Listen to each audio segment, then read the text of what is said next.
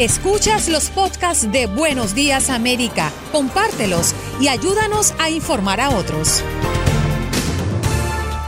Ahora vamos con nuestro próximo invitado que ya está en la línea telefónica. Él es doctor, qué bueno que está con nosotros, el doctor Emilio Saturno. Sí, señor. Eh, adelante, ¿cómo está usted, doctor? Bienvenido. Buenos días, buenos días y gracias por la invitación. Ahí, bueno, cada día cada día avanzando poco a poco. Siempre en las mañanas me despierto todavía con un poco apretado y un poquito de falta de aire. En el curso del día se me va aliviando Sí, lo que, lo, que lo que tuve que yo añadir ahí es que usted es un sobreviviente del coronavirus y hemos tenido aquí pues otros invitados que han sobrevivido, pero nunca un galeno, nunca un doctor que nos pueda explicar específicamente qué es lo que sucede, por qué este virus, doctor, es mucho más fuerte que, que la influenza, que ya sabemos que, que mata más de 10.000 a 16.000 personas todos los años en los Estados Unidos, pero ¿por qué este virus es tan agresivo y por qué es tan contagioso? Bueno, mira, este, primero que todo digo, como es un virus nuevo, eh, nadie, todo el mundo era, estaba virgen en cuanto a anticuerpos contra el virus, o sea que no tenía nada que lo parara, ¿no? Dos, es un o sea, el sistema inmunológico normalmente cuando te pones a virus, por diferentes motivos, algunos por reacción cruzada, tiene cierto grado de protección y con las vacunaciones y múltiples motivos. Aunque había coronavirus anteriores que eran el que da el resfriado común, que hay como eh, cinco, cuatro o cinco cepas de esa, más los otros que han dado muy fuerte en Europa eh, y en Asia anteriormente. Eh, eh, principalmente. Dos, que es un virus sumamente inteligente, tiene más de 20 o 30 proteínas y cada una tiene una función diferente, una para, para camuflajearlo y el cuerpo no lo reconozca, otra para multiplicarse más rápido, otra para meterse entre las células y la célula, el sistema inmunológico dentro de la célula tampoco lo pueda matar. O sea, es una cosa impresionante, ¿no? Eh, mm. También este, por esos motivos, cuando se introduce y se multiplica, es muy contagioso eh, porque muchos como el de influenza se transmite por gotas respiratorias, que es lo que se piensa que este virus pasa, él aparentemente también se queda en las micropartículas, que son ya cuando se secan esas gotas respiratorias, cuando van más lejos, entonces se pueden quedar flotando en el aire aparentemente por muchas horas, ocho horas en el aire, o sea, estamos hablando de un elevador y yo pienso que por eso tal vez Nueva York, que es una ciudad vertical, ha sido tan, tan afectada y obviamente el subway también, que es un lugar que es muy cerrado. Entonces, pero bueno, esa parte también se queda en superficie muchas horas también eh, entonces, es difícil de contener esa parte porque él necesita a los humanos y por eso se habla quédate en casa porque es la única manera que él se puede pagar de una persona a otra. O bueno o si alguien salió contagiado y lo deja en una superficie un tiempo y una persona no se lava las manos o toca la superficie se puede contagiar o sea que y entonces una vez que está dentro del cuerpo te causa que produzca lo que llama una tormenta de citoquina. El cuerpo como no lo puede reconocer, no lo puede pelear, y más, digo, en mi caso probablemente mi cuerpo reaccionó exageradamente, como le pasa a muchos, y causa una tormenta de citoquinas, son unas sustancias inflamatorias para tratar de pelear la infección, pero hace que vayan muchas células ahí a pelear, pero no lo pueden pelear, entonces siguen produciendo más y siguen produciendo más, y eso causa un daño a nivel del órgano que está afectado, principalmente el pulmón, y te queda una inflamación muy severa en el pulmón que te da como una neumonía, una, como si fuera una neumonía, pero viral, eh, que, que, se te llenan los pulmones de líquido, de células inflamatorias, y parte por eso no puede oxigenar. Y aparte, aparente ahora, últimos artículos está viendo que por eso se baja mucho la oxigenación, aparente también atacar los glóbulos rojos y que afecta la, el, el, la hemoglobina para poder llevar el glóbulo rojo. O sea que cada día se está sabiendo más y más y eso es parte del problema también, que no se sabe qué tratamiento va a ser el más, más efectivo. El que se me dio a mí, que era la hidroxicloroquina con azitromicina, después de cinco días yo seguía igual en el hospital con una falta de aire tremenda, una, una hipoxemia, se me bajaba la oxigenación muy, muy severamente, a menos de 80%, de estar arriba de 94, con oxígeno al máximo, antes de intubarme. O sea que hay muchas cosas que, que afecta, desgraciadamente. Doctor Saturno, eh, nosotros queremos que nos cuente su, su, historia, porque antes de contagiarse con el COVID-19, usted había encabezado una campaña por Instagram contra el coronavirus, denominada Stop COVID-19, en lo que hizo pues videos con su familia y mostrando cómo lavarse las manos correctamente. Eh, eh, ¿Qué ocurrió? ¿Dónde se contagió si, lo, si lo presume? ¿Cuáles fueron sus movimientos y dónde estuvo?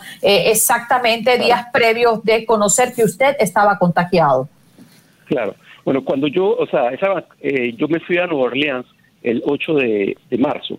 E, en ese día no había ningún caso todavía en ese entonces, ni en Nueva Orleans ni en Panamá. El día siguiente yo llego, se presenta el primer caso en ambos países, en ambas ciudades, pues la ciudad de Panamá y la ciudad de Nueva Orleans en Estados Unidos. Entonces, digo, ahí comenzamos a, tomar más conciencia del virus y creé la campaña esa de lavarse las manos. Desgraciadamente yo me la lavo todo el tiempo y me la lavaba todo el tiempo. Obviamente uno como médico sí tiene que salir y ver pacientes y se las sigue lavando. O sea que probablemente en mi caso fue aerolizado por, eh, por secreciones respiratorias o por, eh, o por como dice, gotas respiratorias, eh, micropartículas. En ese momento, digo, todavía digo, no estaba viendo pacientes, no estaba, había un par de casos en Nueva Orleans cuando yo me fui, yo me adelanté mi vuelo y todo para venirme antes, yo me quedo toda la semana, este, habían, creo que el, ese día que ya me iba a montar el avión, aparecieron un par de casos más en todo el estado, y de los cuales la mayoría eran en centros de cuidado de ancianos. O sea que en mi hospital no hubo ningún caso documentado por una semana, hasta una semana después que yo me fui. Igual que en Panamá tampoco. Pero yo sí vi pacientes enfermos antes de ir a Nueva Orleans. Aquí, de hecho, vi uno que vino de Alemania y tenía influenza A. Ahora hemos visto que algunos pacientes pueden tener ambos virus. Este, sí documentado, pero todavía no se ha hecho anticuerpos. En ese momento no, no había casos documentados, no había pruebas ni siquiera para hacerlas. Entonces, pienso que pudo haber estado puesto algún paciente, tanto en mi clínica o eh, antes de irme o en la clínica de Nueva York, pero que no hubiera estado documentado. Pero sí me monté en un avión, aunque no conozco personas que estuvieron en ese avión y no se enfermaron. O sea que es un poco difícil saberlo. O sea, pero por lavado de manos, eh, que, sé, que es importante, eh, no creo que haya sido por contacto de superficie, que sí tenga mucho cuidado con eso. Sea que probablemente fue por gotas respiratorias o micropartículas.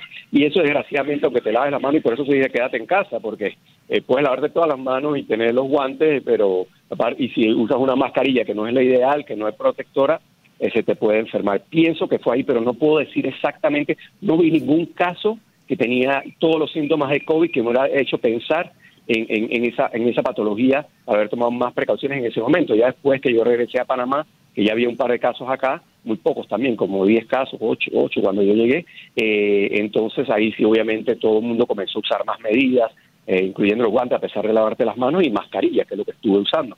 O sea que no sabría decir, pero probablemente ya estaba contagiado porque el periodo de incubación puede ser hasta 14 días. Doctor Saturno. Que sin síntomas, que está sin síntomas y ya tienes la infección. Doctor Saturno, hace, hace un momento Hino Gómez eh, lo calificaba usted de una forma que es insuperable. Usted es un sobreviviente del COVID-19. Hoy en día han fallecido más de 138 mil personas en más de 100 eh, países que tienen esta, esta grave afectación.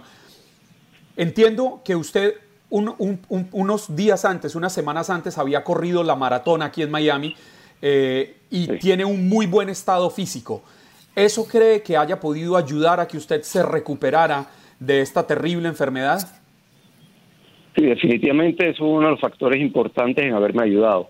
Yo eso es mi temor cuando llegué, que me presenté al hospital con la dificultad respiratoria, con falta de aire, y estuve siete días así, al máximo sí lo que me pueden dar. Tengo entendido porque he conversado con colegas en Estados Unidos que en Estados Unidos te intuban cuando pasan los cinco litros por la mascarilla y, con reservor. Yo estaba en 15 litros, o sea, 10 veces más, y si me movía nada más me sentaba en la camilla para tratar de comer algo o me sentaba en la camilla si tenía necesitaba ir al baño y solo eso me bajaba la oxigenación tremendamente y me tenía que volver a quedar quieto asfixiándome por 10, 15 minutos. Pero yo sí le había pedido a mis colegas que no me intubaran porque sentía que perdía la batalla completamente porque ya te relajan, te, te sedan y ya no puedes tener el will de pelear. Y no sé, intenté un procedimiento y desgraciadamente lo he visto que a veces pacientes hospitalizados que quedan intubados quedan peor. Pero yo, o sea, mis valores de laboratorio cuando conversé con mi amigo ya que llegué acá a Panamá, el colega de Estados Unidos que recomendó el tratamiento con gamaglobulina, que creo que fue, que siento que fue una de las cosas que me salvó la vida,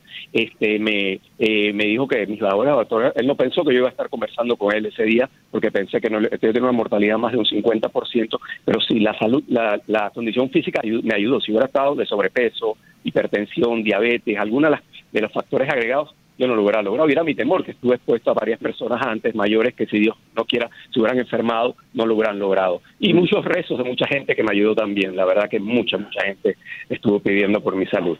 Wow, doctor, qué bueno que estás aquí, porque estas preguntas no las estamos haciendo, la que le voy a hacer no las hacemos muchos de nosotros. Yo tengo un amigo policía que me dice que le hicieron la prueba en el departamento obligatoriamente a todos ellos y que le dijeron, tú ya tuviste esto, tú tienes anticuerpos para esto. Sin embargo, doctor, él me dice que nunca se dio cuenta que él tuvo el virus. Entonces, mi pregunta para usted es, ¿en qué se basa eso? ¿Por qué a una persona como usted lo ataca tanto el virus y a otras personas como mi amigo, el policía, ni sintió que lo tuvo? Eh, ¿Tiene que ver esto con el sistema inmunológico? ¿Cómo funciona eso?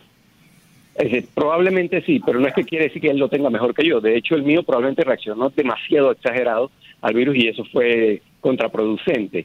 Eh, depende también de la cantidad de virus que está expuesta. Probablemente yo como médico estuve expuesto a mucha más cantidad viral que la que él estuvo expuesto. Entonces la cantidad de virus que entró a mi cuerpo de una probablemente fue mucho mayor y mi sistema inmunológico se, se vio sobresaturado y no pudo controlarlo. Eso. Hay cierta, se piensa que hay cierta predisposición genética a que a unas personas le afecte más que otras porque hay ciertos receptores donde el, el virus se une y probablemente yo tenga más en mi pulmón que otras personas.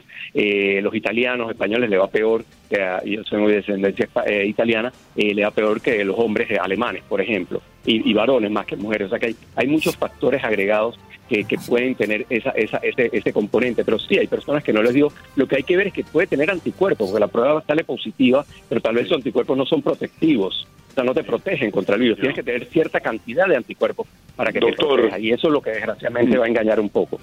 Has escuchado el podcast de Buenos Días América.